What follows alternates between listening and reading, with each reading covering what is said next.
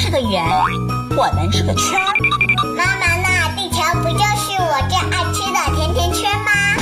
对，地球就是甜甜圈，好奇就像美拉拉。为什么冬天这么冷啊？美拉拉，你先猜一猜吧。要不你带我去沙漠吧？甜甜圈和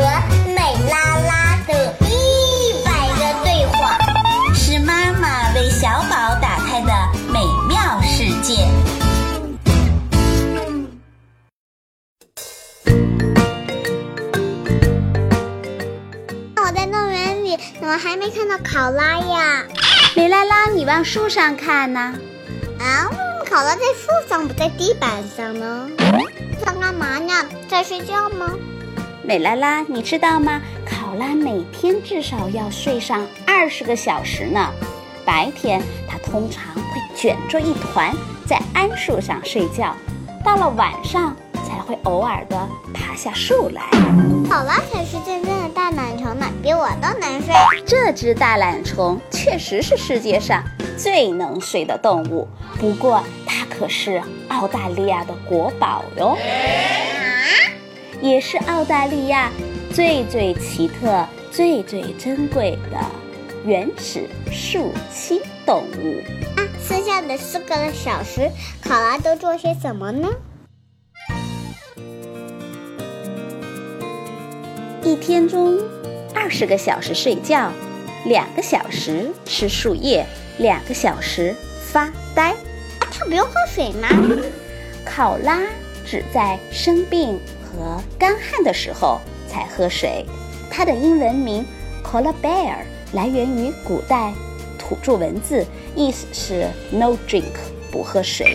桉树叶是考拉唯一的食物，它们几乎从来不下地喝水，因为每天从桉树叶和嫩枝中就能够获取到身体所需要的百分之九十的水分了。另外，它的鼻子特别发达，一下子就能分辨出这棵树是属于自己的还是别人的，能嗅出别的考拉遗留标记的警告性气味。像狗狗一样尿尿圈地吗？哈哈，考拉是粑粑圈地，它会在树根留下自己小球状的粑粑，所以即使一只考拉死后的一年，别的考拉都不会搬家过来，因为前一只考拉留下的香味标记和它的爪子刮擦的树皮的标记还在。你你猜你猜我看到了什么呀？考拉吃的有袋袋，像袋鼠一样。当然了，考拉也属于袋鼠科呀。考拉也是在考拉妈妈的袋子里长大的吗？对，小考拉也会在妈妈的育儿袋里吃母乳。刚出生下来的考拉不到一寸，也就一颗纽扣的重量，有一对毛茸茸的大耳朵，它的鼻子扁扁的，没有尾巴。除了吃母乳，考拉妈妈还会从盲肠中排出一种半流质的食物给小考拉吃。这个时候，小考拉会慢慢的、慢慢的爬出妈妈的育儿袋口，躺在妈妈的肚皮上吃。可以一直一直都待在妈妈的口袋里吗？小考拉会一直待在考拉妈妈的育儿袋里，直到下一只小考拉出生的时候。因为它的弟弟妹妹们也需要用妈妈的袋袋了，所以它就要挪地了。